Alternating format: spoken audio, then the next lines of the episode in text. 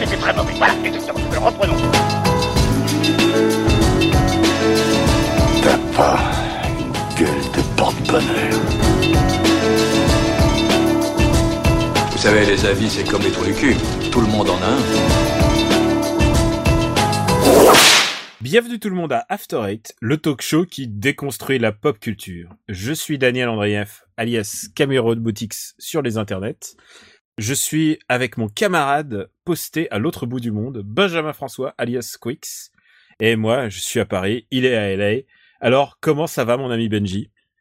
Camarade Quix, mais oui, voilà, on fait la révolution, nuit debout. Bon, plus sérieusement, Non, ça va. T'es pas ça du tout au courant de ce qui se passe. Non, je suis pas trop au courant. Ben, je suis un peu sur Twitter, mais bon, je sais pas forcément les dernières news. Ah bah, ça sentait Euh, la lacrymo dans ma rue, hein, si tu veux Ah ça. bah, non, mais dans ta rue, de toute façon, c'est toujours un, c'est la révolution, les Soit- camarades. Soit ça sent le pipi à cause du, 20 du 21 juin de la fête de la musique, soit ça sent la lacrymo. Euh, oui, bah, le, le 21 juin qui s'approche, hein, préparez Ouais. vos oreilles. Euh, non, plus sérieusement, ça va bien. Euh, j'ai fini le, le régime que mon Toubib m'avait imposé. J'ai perdu 6 kilos. Yalla Euh, Maintenant, il y a plus qu'à espérer euh, pas les reprendre en une semaine. Voilà, c'est tout. Et toi comment, co- comment tu fais pour perdre du poids aux États-Unis? Ça, c'est encore un truc qui me dépasse. Euh, En mangeant énormément de légumes, en buvant beaucoup d'eau. Ah, et ça suffit. Et ouais, globalement, ça a suffi. En faisant 5 repas par jour aussi, pour, euh, pour que ton corps s'habitue à cramer euh, des trucs en permanence. Mais euh, non, globalement, ça s'est- plutôt bien passé. euh. Enfin, on a quand même réussi à faire un régime pendant qu'on était à Coachella. Ça, ça tient, ça relève de l'exploit, mais... euh, Ouais, vu que ça mais ouais, ouais. Voilà, 24 jours, 6 kilos. Moi, je dis, euh, ça, ça me va. Je suis content. Ah, Bon, et, toi? Et toi, comment va? Bon, écoute, moi j'aurais pu tout bonnement dire. Je, je- je suis en train d'essayer de finir Uncharted 4, donc euh, j'aurais pu essayer d'en parler, mais je me rends compte que au moment de diffusion, on sera encore en NDA, donc je peux pas exactement donner mes impressions. Ce sera, ce sera pour une prochaine fois. Mais par contre, je me suis rendu compte que euh, bah, les gens, euh, les gens qui me suivent sur Twitter euh, savent que j'ai traversé un, moment assez compliqué et je parle pas que de l'hôpital la dernière fois. J'ai, eu un décès dans ma famille, mon père. Et voilà, je vais juste dire que rassurer les gens que ça va. J'ai eu tous vos messages et ça me touche, ça me touche profondément. Et, et je pense que je vais pas en parler. Je vais, j'ai juste, je vais juste évoquer ça et je vais pas en parler. Et euh, qu'est-ce que j'ai fait euh, Qu'est-ce que j'ai fait récemment? Eh ben, écoute, euh, je me suis occupé de mon neveu parce que mine de rien, mon neveu a, a perdu son grand-père. Ouais, ouais. Et, euh, et j'ai essayé de faire ça là. bah, moi, je, suis- je suis son oncle. Je suis un peu son référent masculin pour le meilleur et surtout pour le pire. Et, et j'adore ce gamin et, c'est un gamin qui est entouré d'amour. Euh, mais euh, mais bon, il y a une personne en moins dans sa famille. Et, euh, et du coup, moi j'ai fait j'ai fait j'ai fait le, vraiment le, le truc de la il y a la bromance et il y a la tontomance et j'ai fait la tontomance à fond.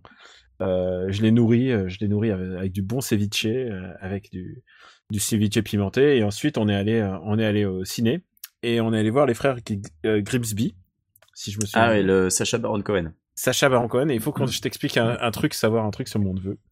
C'est que on fait beaucoup de marches avec mon neveu. On, on a gravi quelques montagnes, on, on été à Madère, on était en Islande, on a, on a gravi deux, deux pics, deux cols au Pérou de 5, à 5000 mètres. Attends, On il a quel adore- âge?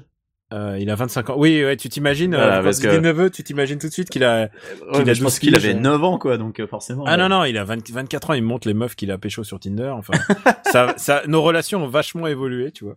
Ouais. Et, euh, et j'adore ce môme et euh, et enfin ce môme, il a 25 voilà, ans, il est plus grand que moi et en Mais plus c'est parce il que tu dis ce mais alors moi, franchement, Ouais. je visualisais un gamin de 9 ans. euh, bon. non, mais en plus il est beau comme un dieu grec, ce, petit connard. je l'a- je l'adore. Et euh, et on a une passion pour Borat, ce qui est, tu sais, à un moment quand tu marches, il y a un moment, euh, tu sais pas quoi dire à un moment. Et donc tu dis, tu dis rien, on marche et on marche et c'est à- juste à ça que sert justement la randonnée. Et, et nous, quand on marche et qu'on a, plus- on a déjà lassé de plus avoir rien à se dire, on parle en Borat. Et on peut parler en Borat pendant des heures. C'est un film culte pour nous. Et, euh, et on peut, on est en mode automatique, quoi. Tu vois, on est en nice, how much? Tu vois, on est en, euh, ah, no juice. Tu vois, enfin, vraiment, on peut, on peut parler pendant, pendant, pendant toute une journée entière en Borat. Et donc, Sacha Baron Cohen est un peu notre, notre référent en termes d'humour. Et on n'était pas déçus. Il est, c'est vraiment le, écoute, tu vis un deuil et t'essayes de, tu essayes de te changer les idées, euh, ça faisait quelques jours et tout. Et là, c'était le film parfait pour un, pour un deuil. Il y avait beaucoup de blagues de stade anal. Il y avait, euh, euh, ça, c'est un film qui implique un gangbang d'éléphants, euh, des fusées, des fusées dans l'anus. Euh, enfin, vraiment, c'est, c'est, Tout, tout ce que t'aimes, quoi. Ouais, non, non, c'est c'est un film, c'est un film absolument délirant. Euh, et en plus, qui a fait un flop, donc allez le voir parce que sinon, euh, ce genre de film, il n'y en aura plus. Euh, et je sais pas même pas s'il y a besoin de vous résumer l'histoire. Le trailer le, le fait très bien. Oui, Mais le trailer voilà. euh, annonce bien la couleur globalement. Ouais, les frères Gizby, c'est vraiment très très drôle. C'est très caca boudin, c'est pipi caca. Et euh, ça va très très loin. Et surtout, et alors là, je suis un peu connaisseur euh, en la matière. Et je parle pas des blagues anales. Euh, je parle de Donald Trump. Ça, c'est sans doute la blague sur Donald Trump qui m'a fait le plus rire de ma vie, qui est dans ce film. Euh, et vraiment, euh, vraiment, c'était le film parfait pour nous à ce moment-là précis de, le- de, de notre histoire, de notre vie. Et euh, quelque part, merci Sacha Baron Cohen, quoi. Et, et, et, et, et puis voilà, quoi. Je crois que je crois que c'en est, c'est tout ce que je raconterai pour aujourd'hui. D'accord. Bah moi, tu vois, alors j'ai commencé, euh, j'ai commencé deux trucs. J'ai commencé BoJack Horseman sur Netflix. Ah ouais. Euh, excellente série animée avec un personnage qui est un personnage principal qui est un cheval, euh, qui est interprété par euh, Will Arnett, mais euh, il est tout à fait euh, conscient de sa situation de cheval. Hein. C'est un, c'est un univers un peu bizarre où les, où les humains euh, vivent au milieu d'animaux anthropomorphisés qui parlent. Donc il y a son agent par exemple, c'est un, c'est un chat, mais BoJack est une, une ancienne star du petit écran, genre c'était une star de sitcom. Euh, façon Arnold et Willy ou euh, Quad 9 Doctor de l'époque et euh, qui malheureusement euh, ensuite a pas vraiment eu de carrière mais un peu comme euh, tous les acteurs de cette époque-là euh, qui ont fait des séries qui étaient des stars de séries et qui ensuite ont pu faire grand chose euh, et euh, bah, ça raconte euh, ça raconte un peu euh, sa son, son, son, présent euh, de d'anciennes stars déchues. Alors ils veulent écrire un, un bouquin sur lui, donc il a une nana qui euh, qui est son, son ghostwriter, qui écrit le livre sur lui en en, en prenant des anecdotes euh, qui lui racontent au jour le jour. Alors lui, il va un peu tomber amoureux d'elle, sauf que elle, euh, elle est dans une relation avec euh, son pire ennemi à lui, euh, qui est un chien, qui lui est aussi acteur et qui lui a encore du succès. Enfin bref, euh, ça peut paraître con comme ça, mais c'est vraiment très très bien écrit, c'est très fin. Euh, le générique euh, tient du pur chef-d'œuvre. Pour moi, le générique, franchement, il y, a un, il y a un côté un peu Hotline Miami dans la musique et dans les couleurs, mais euh, mais, la- le, mais le générique, pour moi, je pourrais le regarder en boucle sans me lasser. Il est incroyable. Et le générique de fin est très bien aussi. Donc voilà, BoJack Horseman, c'est une série Netflix, donc je recommande. C'est pas l'heure des recommandations, mais c'est parce que j'ai pas fini, donc. mais Ah, re- j'ai recommandé euh, Frère Grizzly. Écoute, a- C'est vrai. Et attends, c'est notre émission, on fait ce qu'on veut. en fait. C'est vrai, on fait ce qu'on veut. Et donc, et j'ai commencé Dark Souls euh, suite à, au petit sondage que j'avais fait sur Twitter pour savoir à quel jeu je devais jouer parce que faut quand même. euh, J'ai une tripotée de jeux dans ma liste Steam que j'ai jamais lancé. J'ai des jeux PS3 sur mon étagère. je t'en j'ai ai tellement lancé. parlé, mec. Et puis voilà, Dark Souls, euh, toi tu m'en as parlé à fond, tout le monde en parle, c'est quand même le jeu phénomène de ces dernières années. Euh, donc euh, j'ai le 1 et le 2 dans Steam, je n'y avais jamais joué. J'ai euh, même Demon Soul qui m'avait été gentiment offert, je l'ai jamais ouvert. J'ai commencé direct avec Dark Souls parce que voilà, ça me faisait un peu suer de rebrancher la PS3. Euh, et ben euh, je meurs beaucoup et, et je me bats quasiment autant avec les contrôles qu'avec les ennemis parce que parce que et même s'il y a des fans de Dark Souls qui m'ont repris sur Twitter pour dire mais non la maniabilité elle est parfaite non la maniabilité au moins dans le 1 elle est pas parfaite elle est même assez pourrie euh, l'autolock euh, qui euh, qui décide euh, du jour au lendemain tiens à un moment ah, je vais lâcher l'ennemi comme ça je vais pour te faire chier non ça euh, hier il m'est arrivé une horreur où j'ai je suis tombé dans le vide parce que le lock avait décidé de lâcher un rat ça m'a tellement énervé Ah, les rats, je vois très bien de quel passage tu parles. Ah non mais c'est voilà, c'est le, le premier passage où tu rencontres les rats, où tu, tu marches sur un espèce de avec, petit un avec les squelettes, avec les petits Ouais. squelettes et les rats, et Ah, voilà. après, et après il y a le Et poison. Après il y a les- il y, a les- le poison et puis les chevaliers, bref.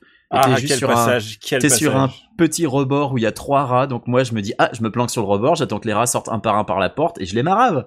Non, non, et donc non, euh, ma technique c'est que je m'approche, je lock le rat, je me mets sur le côté, le rat arrive, je le bute, deuxième rat, et ça marchait très bien. Et puis à un moment le lock a décidé de disparaître, ce qui fait que quand j'ai balancé mon attaque, bah, j'ai fait un pas dans le vide et je suis tombé dans le vide comme une merde et c'était Ah, et j'étais dégoûté. C'est tellement mignon un débutant qui te raconte ses premiers Voilà. pas. Je comprends ce que ça avait fait quand je racontais. Ce que j'ai rencontré, enregistré sur SoundCloud, j'ai enregistré mes, mes premières parties. Ah ouais, je me rappelle, je les écoutais. ouais. Bon bref, je me bats un peu moins avec la maniabilité, mais euh, mais elle est toujours. Voilà, je suis désolé. tu la vas voir, tu il y, pas- il y a beaucoup de satisfaction à persévérer. Ah mais je, je persévère en tout cas. J'y ai joué euh, à peu près 6 heures hier, donc c'est que quand même, je persévère. Ce n'est que le fucking début. Voilà, donc euh, c'était c'était mon actu, c'est ce que je fais en ce moment. Bon bah écoute, c'est bien. Peut-être tu perds du poids et tu joues à Dark Souls, je veux dire. C'est un peu une période dorée pour toi. Mais ouais ouais. Et alors euh, bon, on va- avant de passer au sujet de cette semaine, on va peut-être euh, expliquer un peu euh, d'où il nous vient parce que mine de rien, euh, il sort pas de nulle part. Eh ben, je pense qu'on on, on va, on va se lancer direct euh, après Ouais. un petit jingle. Mon seul problème, c'est que j'avais mis beaucoup de soin à mettre sur pied ce petit jeu pour McLean. Vous avez caché un plan bien huilé. Ouais. Et bah, puisqu'il est si bien huilé ton plan, tu sais où tu peux te le carrer.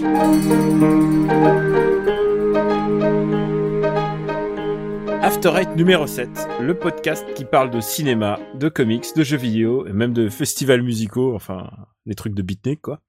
Mais euh, tout ça, euh, c'est- pas, c'est quand on ne fait pas des sujets de hate pur parce que c'est un peu euh, ce que les gens nous demandent bizarrement. Et donc le sujet de la- cette semaine nous est venu à la fin euh, bah, de l'épisode précédent, à savoir les, les réalisateurs les plus overhypés, parce que on n'a pas du tout la même liste. Je crois qu'on n'est même pas d'accord sur la On n'est pas d'accord sur des noms, euh, Je crois, que, je crois que toi et moi on n'est pas d'accord sur tout. Mais c'est pas grave, moi tu sais, je suis pour une liberté de ton total mais encadrée, donc on peut y aller. donc pour commencer, j'ai un gros morceau. Euh, moi j'ai Kevin Smith. Kevin Smith, c'est vrai qu'il est un petit peu moins overhypé ces dernières années parce que euh, ses derniers films ont pas pas marché, voire pas du tout marché. On va pas se le cacher. de cop out et tous ces merdes. Tous ces trucs-là, voilà. Mais euh, Non, moi, euh, euh, Kevin Smith, j'en parle déjà à l'époque de Clerks et de Dogma. Je trouvais ça nul à chier, Kevin Alors je, Smith. t- je t'arrête tout de suite. Euh, je pense pas que Kevin Smith est overhypé. Je pense que Kevin Smith, c'est déjà, c'est un mec qui dit de lui-même qu'il est un mauvais réalisateur. Évidemment, il se, il se dresse des lauriers euh, quand il est en, en conférence et qu'il raconte ses anecdotes comme si c'était le, les derniers des génies et tout ça. Ah, mais ses conférences, c'est le meilleur truc qu'il a fait. hein. Ah, c'est clairement le meilleur truc qu'il a fait. Mais euh, et, et, et il le dit lui-même. Alors ça, c'est ça, c'est authentique. Il, il dit, euh, il le dit lui-même, c'est que euh, sa chance dans la vie, c'est que Tarantino n'a pas n'a pas fait euh, Clerks en fait, parce que Tarantino avait un pro qui qui travaillait aussi dans un vidéoclub. Ils travaillaient tous les deux dans un vidéoclub. Tarantino avait un projet de faire un film à la Clerks, de mecs qui discutent dans un vidéoclub. Et, euh, et sa grande chance, c'est que Tarantino a vraiment euh, émergé et que lui, il a continué à faire ses petits gribouillis. Donc je suis pas complète, je suis pas d'accord déjà de base. Je pense pas que Kevin Smith est overhypé. Bah moi, je pense qu'il est overhypé parce que j'ai discuté avec des fans de Kevin Smith et il faut les entendre, quoi. Enfin, ils arrivent encore à admettre que les derniers films sont pas bons, mais euh, mais quand tu oses dire du mal de Dogma ou de Clerks, alors là, attention, t'es l'antéchrist, c'est pas possible, quoi. Et Ah, euh, ah. bon, euh, euh, ça va mieux ces dernières années depuis qu'il a fait tellement de films pourris, mais euh, mais sur les premiers, honnêtement, euh, dis du mal de Clerks ou de Dogma il y a 10 ans, les gens ils te regardaient de travers, hein, vraiment. Alors euh, Dogma, j'ai l'impression que Dogma a été, euh, il a quand même s'était un peu sabré par les critiques. Mais mais moi, pour moi, il y a un truc à savoir sur sur Kevin Smith, c'est pourquoi je l'aime pas et pourquoi pourquoi je pense que c'est un naze. Et c'est, je pense pas qu'il soit overhypé. L'overhype sert quand t'es réalisateur à faire des comics. C'est ce qu'on va voir avec Joss Whedon. Euh, quand t'es un quand t'es un grand mec de, de télé ou de cinéma, ça te donne accès à à faire des séries, à faire des comics très facilement. Et Kevin Smith a fait les pires comics de l'humanité. Il a fait un Spider-Man Black Cat horrible où Black Cat est devenu euh, victime non pas d'un mais de deux viols. Euh, c'était vraiment le truc le plus creepy euh, avec des flashbacks ignobles. C'était horrible. Et, euh, et le pire qu'il ait jamais fait parce qu'on peut faire pire que son Blackman. Spider-Man Black Cat, il a fait un truc qui s'appelait Batman The Widening Jar. Est-ce que tu connais, est-ce que tu as déjà entendu parler de ce comics ou pas? Alors je connais pas celui-là, je connais Batman Cacophonie qui est aussi de Kevin Smith, je crois. Eh ben, mais, c'est euh, la suite, mec, parce qu'il y a le mec de Cacophonie qui revient. Et One Ninja, c'est euh, c'est horrible. C'est mal dessiné parce que c'est dessiné par un de ses potes. Euh, et et, et il, il, se permet de réécrire des, des des scènes de Batman Year One, qui est un des meilleurs comics de tous les temps de Batman, ouais. mais en rajoutant du Kevin Smith, c'est-à-dire que euh, au moment où il s'interpose devant les les les thugs pour la première fois là, il, et bah dans la version de Kevin Smith, euh, Batman avoue qu'il s'est uriné dessus de joie. Et, euh, et, et ça, c'est du Kevin Smith, quoi. C'est qu'il rajoute des conneries de merde. C'est, c'est toujours, il rajoute toujours des trucs nuls. Donc, oui, je suis d'accord, il est, il est overhypé, mais aujourd'hui, Kevin Smith, il est un genou à terre. Oui, aujourd'hui Kevin Smith, euh, voilà, c'est et Kevin Smith, il est un peu euh, dans le même état que Shyamalan, si tu veux. Shyamalan avait été complètement overhypé après euh, Sixième Sens et, euh, et Incassable, que perso j'ai aimé ni l'un ni l'autre. Alors, euh, il paraît que c'est difficile de pas aimer Incassable. Moi, je me suis fait chier comme un Ah, mais attends, pendant attends, tout le film. Unbreakable, pour moi, est un des plus grands films américains de, de cette décennie-là. Et Voilà, bah, pour moi, c'est un des plus chiants films américains de cette décennie-là. J'ai Ah, attendu mais pendant tout le film qu'il se passe un truc et il ne Mais se passe Mais, rien. déconst- mais après, les films où il Et se passe tu rien, t'emmerdes. Tu peux Et pas dire que les films où il se passe rien. Attends, attends, moi je suis un fan de, de Terrence Malick et il n'y a pas forcément de grand chose qui se passe. Ouais, Malick. mais, mais, ouais, mais j'aime contact- bien t'as Malik, un moi, contact, je sais pas. euh, T'as un contact sensoriel qui se passe et, euh, et pourquoi Unbreakable est extraordinaire, c'est parce que c'est une Mais Shyamalan, surtout, il a fait une déconstruction du, du mythe de super-héros. euh, euh, c'est vraiment, euh, c'est vraiment un film bouleversant, quoi. C'est un... Shyamalan, il a fait sa réputation sur. Sixième Sens, surtout. Et sur Sixième Sens, euh, Oui. le problème de Sixième Sens, c'est que quand tu, quand tu devines la fin dès le début du film, ce que j'ai eu le malheur de faire, malheureusement, pas de bol, euh, il y a des trucs qui n'ont absolument aucun sens dans le film quand tu connais la fin. Alors, je sais bien que le film est sorti il y a presque 20 ans, mais ça veut pas dire que tout le monde l'a vu, donc je vais, je ne vais pas révéler la fin, mais quand tu connais la fin, il y a un passage où le personnage de Bruce Willis et le personnage de Haley Joel Osment vont euh, à une veillée funèbre suite à la mort d'une gamine, et quand tu connais la fin, ils ont rien à foutre là. Il y a aucune raison qu'ils soient là. Il y a absolument rien Ouais, qui fait qu'ils aient une chance d'être là. tu cherches le, le, le, Mais non, mais c'est tu histoire cherches de le plot hole et moi je vais te dire un truc. Je Là, sens chercher moi- plot hole, tu pour le moi- comprends en voyant moi, le tu- film. Alors, les gens vont enfin nous voir en désaccord dans After Eight, mais pour moi là, tu t'attaques à des gens qui ont le genou à terre et qui ont déjà peut-être fait leur chef-d'œuvre et euh, Ah bah et- non mais Shyamalan, plus personne enfin, le défend de nos jours de toute façon. Enfin, à Euh, part ah, aussi. euh, Unbreakable, je trouve ça toujours extraordinaire. Hein, je- Oui, mais plus personne ne défend ce qu'il fait à l'heure actuelle, de nos Sainz, jours. Sainz, Sainz est débile, mais mais mais j'y trouve un certain charme. Bah, alors Mais- Sainz, euh, j'ai bien aimé la relecture de Sainz dans Chroma de Karine Debache qui était très intéressante. Et Euh, ça mais, m'a ravi euh, parce que j'étais pas très loin. Mais pour moi, si tu veux vraiment, si tu veux vraiment bâcher de l'overhype et au sommet de son art, prends, prends Christopher Nolan. Euh, Nolan qui a vraiment, euh, par contre, il a une vraie démarche d'auteur.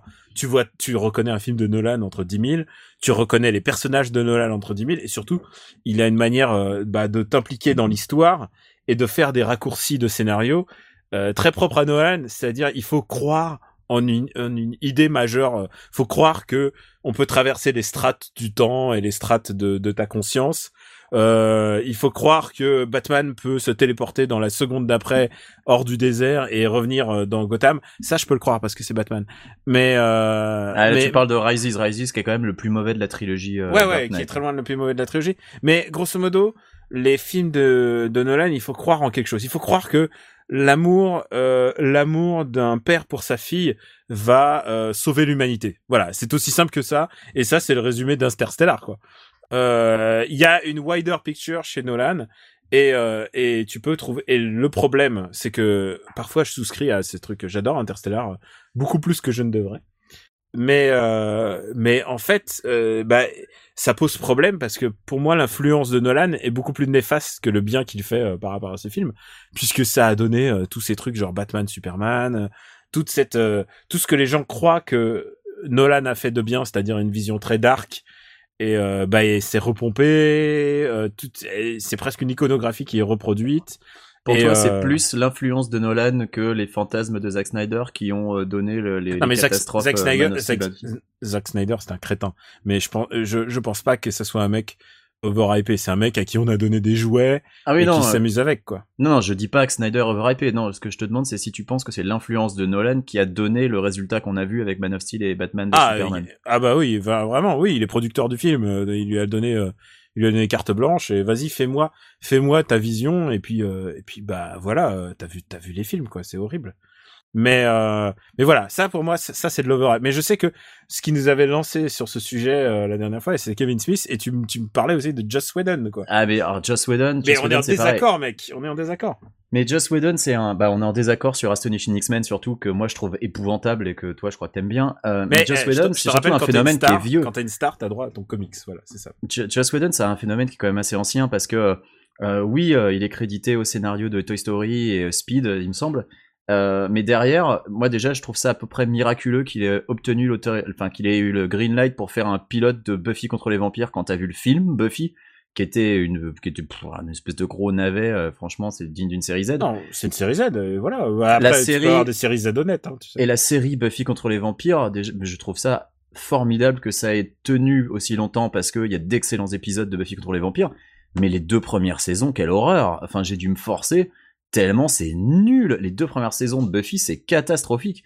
Alors Bah, déjà c'est- dans la c'est saison du- 3. c'est- Non, non, attends, c'est pas catastrophique, c'est du, Ah, c'est si. du, euh, c'est du Ah, si, méchant, si. de- c'est du méchant de la semaine. Mec, qu'est-ce que tu me parles? Je, moi, des Sentai, je regarde des Sentai régulièrement, et le Sentai, c'est le méchant de la semaine, et c'est parfois beaucoup plus ridicule et beaucoup plus kitschos ou quelque Mais c'est ce qu'on attend d'un Sentai. Le truc, c'est que derrière, Joss mais- Whedon a été érigé en espèce de, de mec a- qui est super fin et tout. Et euh, bah, je suis désolé, Bah, mais il a, ce qu'il euh, a, ce qu'il a fait avec Buffy, c'est qu'il a eu le temps d'installer des persos et de les faire évoluer. Et dans Buffy, tu regardais pas Buffy pour euh, pour la qualité des cascades parce que c'était naze. Tu regardais pas pour la qualité des costumes parce que les les méchants ils avaient des costumes dégueulasses.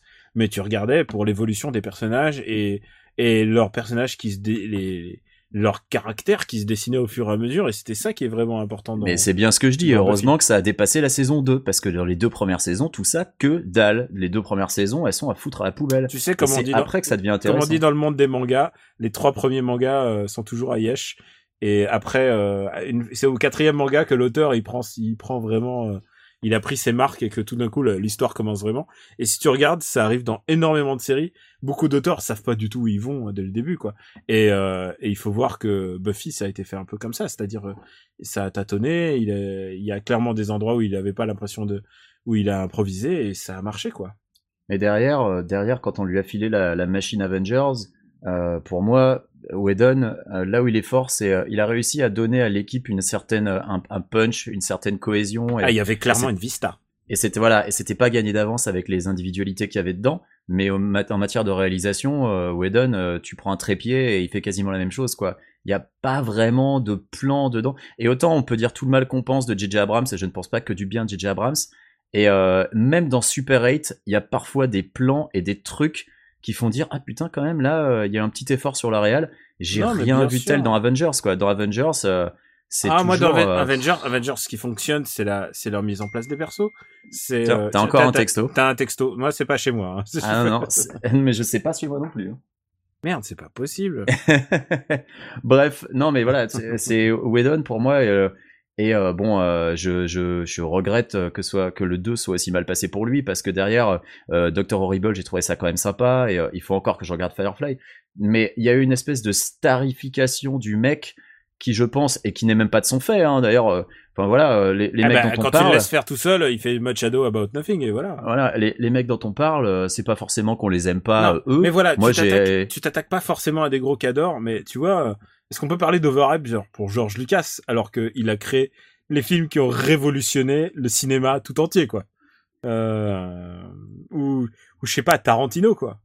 Bah, Tarantino, on peut, on peut dire que Tarantino est overhypé d'une certaine manière, même si euh, moi je suis client de ce le qu'il fait. pire ennemi de Tarantino, c'est c'est lui-même. Au moins, quand tu vas voir un Tarantino, tu sais qu'il y a une proposition de cinéma. Alors évidemment, le dernier, je me suis ennuyé, mais euh, au moins, on peut dire que ce mec-là a une proposition de cinéma. Il a une envie de faire du cinoche.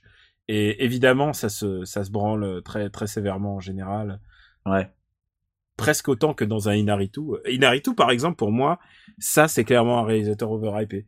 En plus, il a eu ses Oscars, euh, ce qui en fait de lui euh, un mec encore plus overhypé. Genre, euh, Birdman, pour moi, j'ai, j'ai... Birdman est un film auquel je n'arrive pas à souscrire.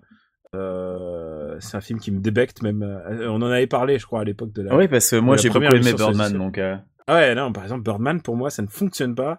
C'est et, et je crois que à partir du moment où il y a un méta message, genre euh, le réalisateur qui se dit qu'est-ce que je suis bon, et j'avais ça un peu dans Inglorious Bastard où ça se termine en disant ceci est mon chef-d'œuvre, en regardant bien profondément la caméra, et tu sentais que c'était Tarantino qui se qui se qui se touchait un petit peu quoi qui se tripotait derrière. se- qui se tripotait clairement. Et quand il refait la même chose euh, dans dans Hateful Eight, euh, où le mec il dit ah là là quelle bonne quel bon poème, quel quel ah c'est vraiment bien trouvé. Non, mais c'est Euh, vrai que Tarantino se regarde filmer parfois et, euh, et, et content lui-même des références qu'il arrive à hein. insérer. Inari- Inaritu, il y a- la caméra bouge sur son propre axe. Tout d'un coup, elle elle filme le, le- la foule qui est en liesse et, et ils applaudissent quoi. Et tout le monde est euh, genre applaudit applaudit le réalisateur et et on avait ça aussi dans je, je- prends ça souvent comme exemple. Chez Aronofsky dans Black Swan, parce que tu Dans en as Black déjà Swan. parlé. Voilà, dans Black Swan. Et, et Aronofsky, très bon exemple d'overhype. Euh, Aronofsky incarne tous ces mecs qui ont qui ont eu un grand film dans leur vie. Euh, je pense à Brian Singer qui euh, Brian Singer en fait j'ai jamais pensé j'ai jamais trouvé que c'était un bon réalisateur c'est un mec qui a eu le bon script au bon moment Ah. Usual Suspect c'est vraiment le script qui est génial Et, euh, et ça se voit dès qu'ils ont plus travaillé ensemble, d'un coup, euh, c'est devenu euh, Brian Singer est devenu vraiment moins bon. Ouais. Et, euh, et, et, et, et du coup, bah, c'est sur un malentendu quoi que presque ce mec est devenu un, un mec côté. Et Aronofsky, lui, il a eu son sa son one. C'était quoi vraiment le, le gros C'était c'était Requiem for a Dream. Le Toi, pour toi, c'est Requiem? Requiem, Ouais. par exemple, est un film auquel je, je n'arrive pas. Euh, Requiem, je, je, je n'y arrive pas pour une Parce simple raison. Avant Requiem, il avait fait, il avait fait quoi? Il avait fait Pi et euh, et Pi, on peut pas vraiment dire que Ah, ça a été un Ah, succès. puis, Bah, moi, puis, mais je me souviens, on se l'est échangé en DVD en disant, ouah, tu vas voir, c'est trop de la Ah merde. non, mais euh, je je dis pas que c'est pas bien, Pi au contraire. Hein, euh, je dis juste qu'au niveau succès public, euh, Ouais, Pi c'était rien du tout. Alors Mais- que Requiem mais- for a Dream, il a vraiment explosé avec, je pense. Et Requiem, le problème de Requiem, enfin, si, s'il faut parler de problème, c'est, c'est tout ce message, quoi. Ce, le, la mise, la, la mise sur le même plan des toxicos et des, et des gens qui regardent la télé, c'est pas possible, quoi. Euh, c'est genre, à un moment, j'ai fait, c'est pas possible de, d'être aussi simpliste dans son discours. euh, et, euh, et je retrouve ça. Et dans le dernier Aronofsky que j'ai vu, ça devait être le truc avec euh, Noah. Euh, j'ai retrouvé ce bah. Noah, ouais. Ouais. Et- Oh là là, Noah était. Est-ce que tu as vu Noah? Non, je l'ai pas vu en fait. Aronofsky, j'ai euh, j'ai même pas vu The Fountain. Euh, Ah, faudrait que je le voie. Fontaine. Alors Fontaine, je pense que c'est un film adoré. J'ai des potes qui adorent Fontaine, mais c'est parce que c'est les mêmes gars qui aiment la jeune fille Hello de Hmm. de Shyamalan, tu vois. C'est genre Ouais, c'est films. C'est aimer des films indéfendables, quoi. Je veux vraiment voir The Wrestler par contre, qui paraît-il est vraiment très bon. Donc euh, Ah, The Wrestler, c'est extraordinaire par contre Mm. The Wrestler, mais je pense que c'est euh, c'est beaucoup euh, c'est beaucoup dû à bah à l'acting, des choses comme ça. Et en fait, le problème de The Wrestler pour moi, c'est qu'il est sorti en même temps que Fighter, presque en même temps la même année, et Fighter est vraiment plus plus audacieux. Sinon, euh, est-ce que tu te souviens de Alex Proyas, euh, bah oui, bah Ex- c'est. ex c'est- petit génie Mais oui, Alex Proyas, euh, qui était quand même Dark City, qui était euh, j'ai- quand même absolument fa- fabuleux. extraordinaire Dark City. Et, euh, Et bah là, son dernier film, c'est Gods of Egypt, quoi. Bah écoute, voilà, tu parlais des films indéfendables. on parlait des films indéfendables. Bah, ben, Gods of Egypt. J'ai pris plus de plaisir à Gods of Egypt que tous les derniers Aronofsky. Et, euh, et tu- as vu Gods of Egypt? Non, je l'ai pas. J'ai vu la bande-annonce et ça m'a donné envie Non. de le voir sur Netflix, mais pas au cinéma. Mec, c'est la meilleure adaptation euh, des Chevaliers du Zodiaque en série live. Et oui, mais les, les cartes UGC illimitées n'existent pas aux États-Unis, tu sais. C'est alors Il y a vrai, des choses qu'on peut pas faire. ouais, mais écoute, t'es riche, tu travailles dans l'IT, euh, tu merde, tu tu gagnes plus que tout Gamecult réuni. Je, hein, tu- je ne suis pas riche et ça coûte 14 dollars la place de ciné, donc Putain, non. Comment veux-tu faire croire ça alors que t'es dans ta villa avec ta piscine Merde. Bon, est-ce qu'on Euh, est-ce qu'on a, on a fait le tour un peu de tous ces... Ah, moi je voulais vrai. juste placer un mot sur euh, un type qui n'est pas réalisateur mais qui s'est improvisé réalisateur pour sortir une énorme daube avec Lindsay Lohan. C'est Bret Easton Ellis que je Ah, trouve être attends, un auteur complètement overhypé. Mais Bret Easton Ellis, il l'a pas réalisé, hein. Euh, il l'a écrit, il l'a co-réalisé, je crois. Euh, je, je sais pas. Mais euh, Bret Easton Ellis, c'est particulier. Là, tu t'attaques à un gros morceau quand même. Ah ben gros morceau, mais pour le coup gros morceau overhypé. Euh, j'ai alors j'ai lu, j'ai lu moins que zéro, j'ai lu les lois de l'attraction, j'ai lu American Psycho. Je pense que le moins pire c'est les lois de l'attraction, mais moins que zéro en fait tout est dans le titre. Ce roman vaut moins que zéro. Le truc n'a rien à raconter. Il enchaîne les personnages comme ça, genre il en invente un par paragraphe. Les lois de l'attraction c'est un petit peu mieux, mais ça souffre exactement Mec, du même tu es en train de glisser sur un autre débat. Alors, on était sur les réalisateurs. Là, tu t'attaques à. Je parle d'un mec overhypé. Et, Ok, euh, d'accord. Tu parles d'un mec moi, overhypé. Non, euh, ah, ok, Bret Easton, ok. Bret Easton Ellis, c'est c'est pareil. Enfin, L'overhype, c'est un petit peu les mecs que t'as pas le droit de pas aimer, quoi. Et Bret Easton Ellis, t'as l'impression que euh, t'as pas le droit de dire du mal, que que non. Si, et c'est c'est la même chose avec. C'est un peu le Laurent quoi. Ruquier de, c'est le Laurent Ruquier de, de, de- des auteurs américains, quoi. Euh, Laurent Ruquier est overhypé Ah bah Laurent Ruquier, personne n'en dira du mal. Ou alors euh, Cyril Hanouna, personne n'en Si, dit du mal. Vas-y, moi, je peux dire beaucoup de mal de Laurent Ah, Ruquier. Hein, Et tu sais, c'est le moment de la fin du débat, la fin de nos discussions où où euh, où on en vient à avoir des idées. Et je pense que une bonne idée de, de sujet, ça serait de te faire euh, toi qui n'as plus de contact avec la télé, de t'en- de t'envoyer les DivX de l'émission d'Hanouna et et après que, que tu t'infliges une semaine et après qu'on en débatte. Euh, écoute, alors j'ai regardé une émission déjà il y a, il y a quelques jours. euh, je sais plus comment je suis tombé dessus, mais c'était un épisode de TPMP. C'était suite euh, à, à l'affaire Joe Star. Et du coup, pour essayer de comprendre un petit peu le phénomène, j'ai regardé une émission de TPMP où à un moment ils se sont euh, ils se sont retournés un, des seaux avec de la bouse dedans sur la gueule et j'étais j'étais un petit peu consterné en fait. Alors, Moi, je suis habitué à la télé-jap, donc ça va. Mais Ouais, mais, non, mais, mon premier mon premier vrai contact avec Hanouna, c'était à l'hosto et j'étais encore sous morphine. Et je te dis, ça durait deux heures. J'ai- Je pensais Et- pas que ça durait aussi longtemps. comme Est-ce qu'on peut dire qu'Hanouna est overhypé du coup? Bah ouais, en même temps, il était overhypé quand personne ne lui cassait du sucre sur le dos. Maintenant, Parce il a, maintenant, euh, il a Society. euh, Ouais, il se fait taper dessus quand même un peu. il se fait des fights avec Morandini, euh, tu vois, le combat de nains, quoi. Ouais. Euh, Parce que euh, je- globalement, de ce que j'ai vu dans l'émission, c'est quand même un mec qui s'écoute beaucoup parler, qui est très fier de ses blagues, qui a un public aux ordres qui applaudit à la moindre vanne un peu un peu pourlin qui bah, sort. C'est pour ça qu'il y a des chauffeurs de salle, mec. Ouais, Euh, voilà. Ouais. Mais c'est globalement ça ça ça vaut rien quoi. C'est c'est quand même très très mauvais. J'étais en train de penser à un réalisateur OVAP français, mais c'est c'est compliqué aussi. Après, euh, le problème, c'est que tu peux pas. Tu Bah, il y avait Lelouch à une époque, mais maintenant il a fini sa période de Non, je pensais plus à Alain René, Alain René, euh, tu vois. Ou... Mais euh, mais mais la plupart la plupart maintenant sont des sont sont sont, sont morts ou des choses comme. Donc- Est-ce que donc- est-ce que tu veux est-ce que tu veux mettre Patrice Lecomte en overhypé? Patrice Lecomte. Mais non, je pense que Patrice Lecomte est très juste avec lui-même. Je pense que le pire ennemi de Patrice Lecomte, c'est Patrice Lecomte lui-même. hein. Et euh, donc tu penses que Je il pense a un qu'il est regard très lucide sur les sur les bronzés 3 par exemple? Je pense qu'il a un regard très lucide sur les bons étoiles. Il sait qu'il a fait de la merde et qu'il a touché un pactole pour ça. Et ouais. Et pourtant, tu vois, je dis qu'il est overhypé, mais ça reste un de mes, c'est un de mes réalisateurs français favoris parce que Tandem est un de mes films français favoris euh, pour la vie. Mais, Gérard- euh, Gérard Jugnot, Jean Rochefort euh, dans Tandem, euh, tu peux pas tester. Mais, Mais, euh, attends, attends. mais voilà. Tu parles à un, par- un fan de, des premiers Weber, hein, tu sais. Donc, je, je sais ce que c'est les duos qui mais comme on le disait tout à l'heure, c'est vrai que l'overhype à la base, le- c'est pas tellement envers les personnes que, que, que, que le problème se pose. Ce qui t'agace, c'est le, c'est le- l'engouement qui suscite. C'est l'espèce d'engouement général et le fait que tu peux plus critiquer quoi que ce soit fait qui vient de ces personnes-là parce que euh, voilà bah on vient t'opposer que ah mais non mais t'as pas compris le truc ou, ah mais non mais t'as pas vu le bon truc ou, Alors, ah, mais il y je a toujours une bonne raison. maintenant, quoi. tu ne peux plus t'attaquer à Prince. C'est fini, mec. Mais Prince, j'ai jamais rien eu de mal à dire euh, envers Prince en fait, je crois. je non, j'ai Ah Bah, en non. même temps, je m'étais pas intéressé à ce qu'il faisait depuis des années euh, parce que depuis des années, euh, je j'avais pas, j'avais l'impression qu'il avait pas tellement d'actu. Même ça se trouve, c'est que je l'avais pas tellement regardé. Mais euh, est-ce que Prince est overhypé? Écoute, euh, Moi, je moi, pense je, pas. je ne touche pas Omar. Et, euh, et, et je, peux, te- je peux te dire un truc avec tous les gens qu'on a brosé, que ce soit les écrivains, les réalisateurs les, et les musicos. Je pense que là, tu tu t'es fait beaucoup d'ennemis, Quix. Je, je, je te laisse responsable de tout. Ah, mais je répète, hein, c'est c'est rien de personnel envers les gens. Et il y a des trucs qu'ils ont fait que que j'aime beaucoup. Mais il faut que tu Euh, mérites même- ta réputation de hater, c'est tout. même Kevin Smith et Joss Whedon que j'estime euh, avoir été overhypé à mort, même si ça s'est un peu calmé. Enfin, euh, je pense que ça s'est un peu calmé. C'était pire il y a quelques années.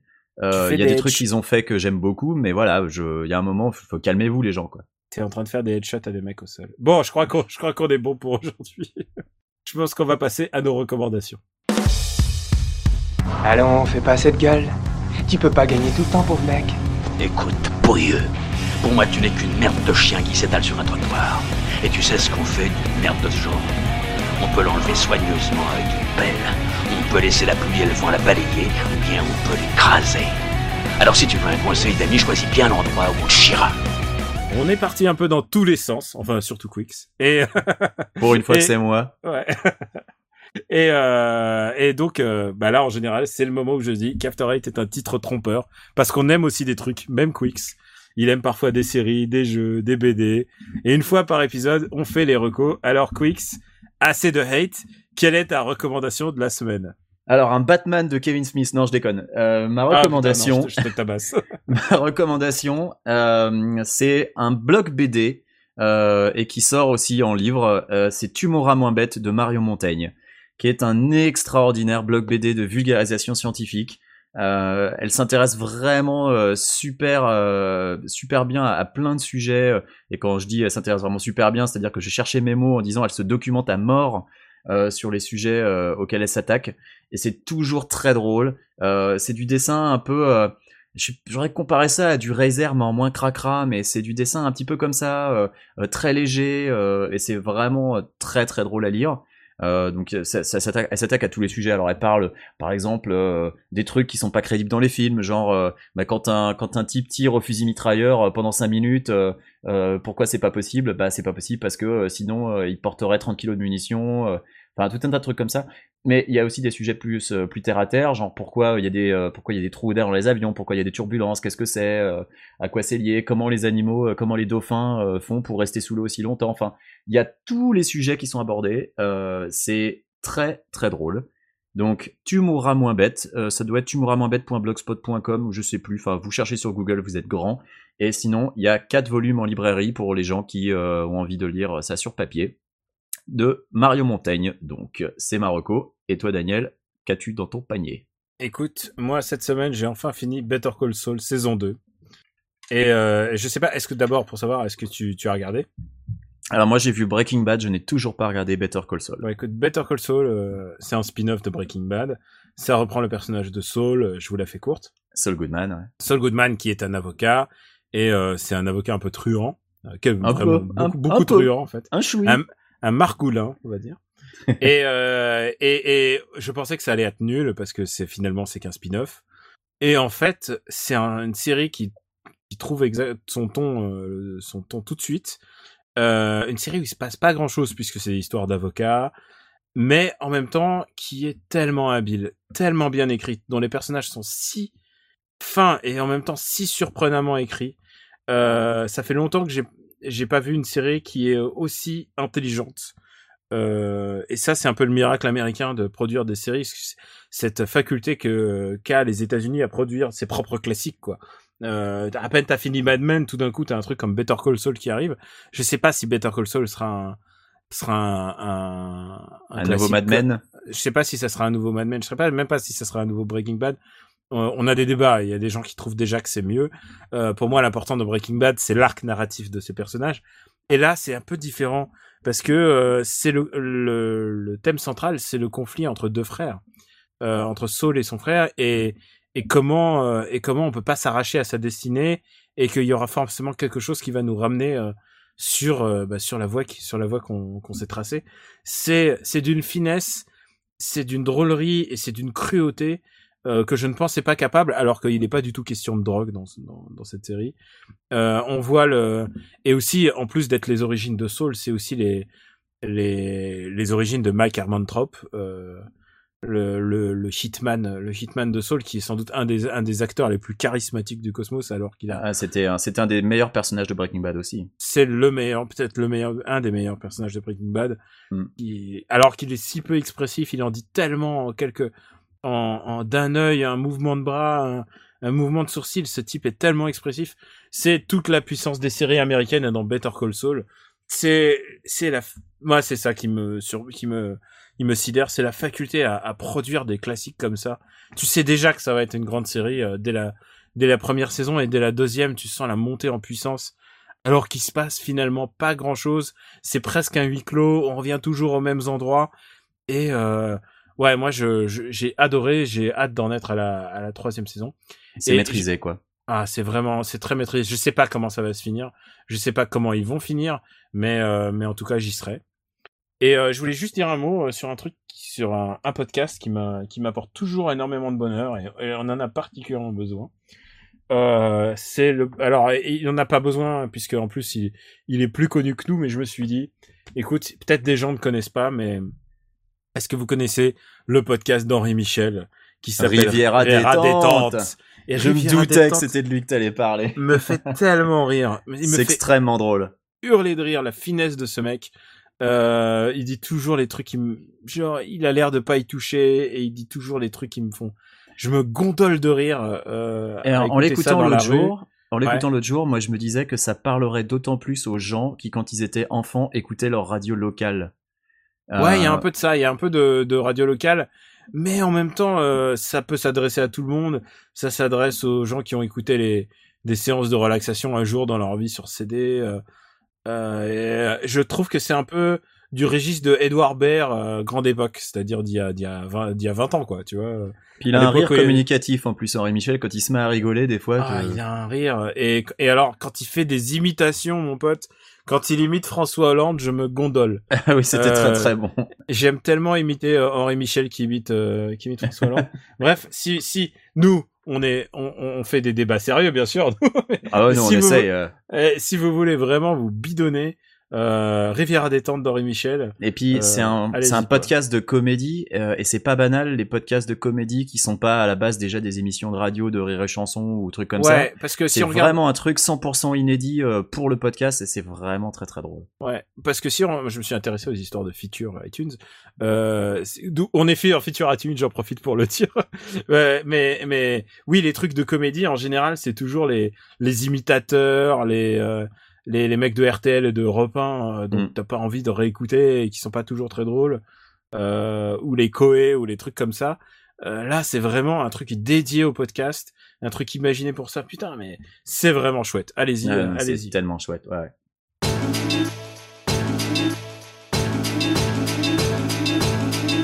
Ah, je reconnais les premières notes de notre générique que j'aime tant.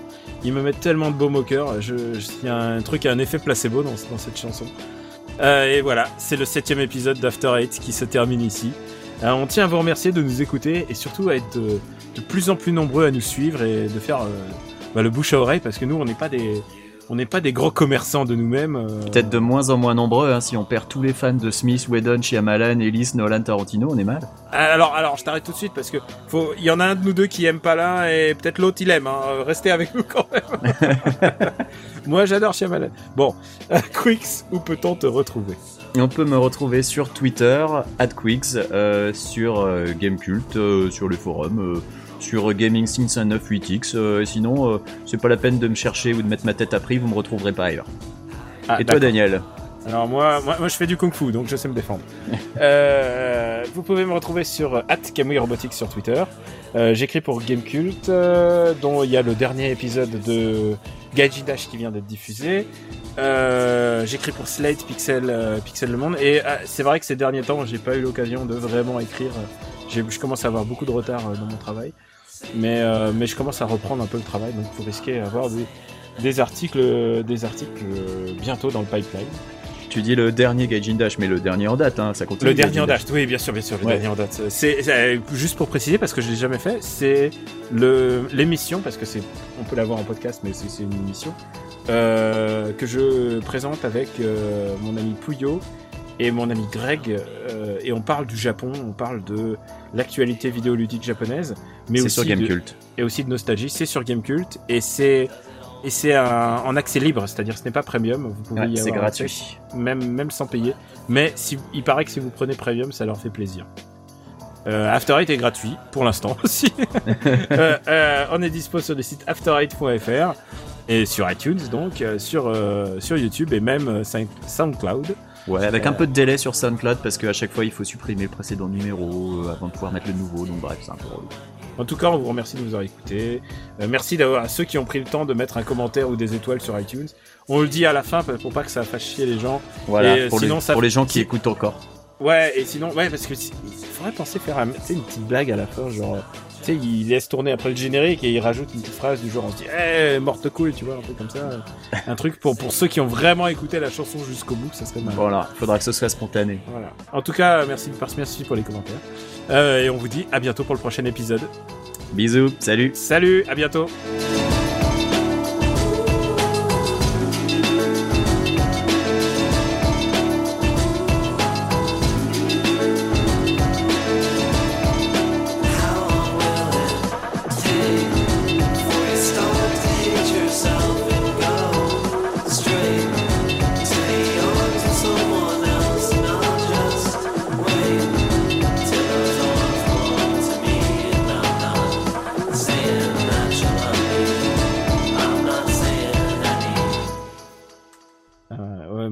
Quelle, connerie on peut mettre. Ah merde, tu sais quoi, j'aurais dû me dire mon actu, j'aurais dû dire euh, que je préparais le podcast avec, euh, avec papa. Mais bon. Mais, Et euh, ben voilà, on l'a notre post-credit scene, c'est dans la ah, boîte. ben- ah merde, maintenant je, je sais que tout le monde sait que maintenant que.